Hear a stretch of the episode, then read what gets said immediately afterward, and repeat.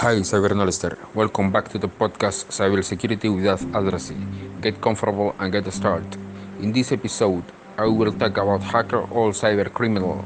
One of the most common factors is to confuse cyber criminals with hackers. Previously, the bad guys were called cracker. But now, the use of hats to differentiate them has become popular. I think it was the idea of the millennials. The black hat is the cyber criminal is the cyber criminals. Luckily for those of us who are dedicated to cyber cybersecurity, dictionaries have correctly accepted the meaning of hacker from the IETF, Internet Engineering Task Force.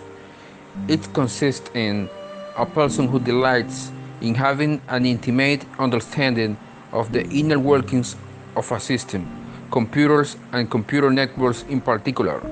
I tell you that this definition says nothing about a hacker and a cybercriminal being the same thing, but one step at a time.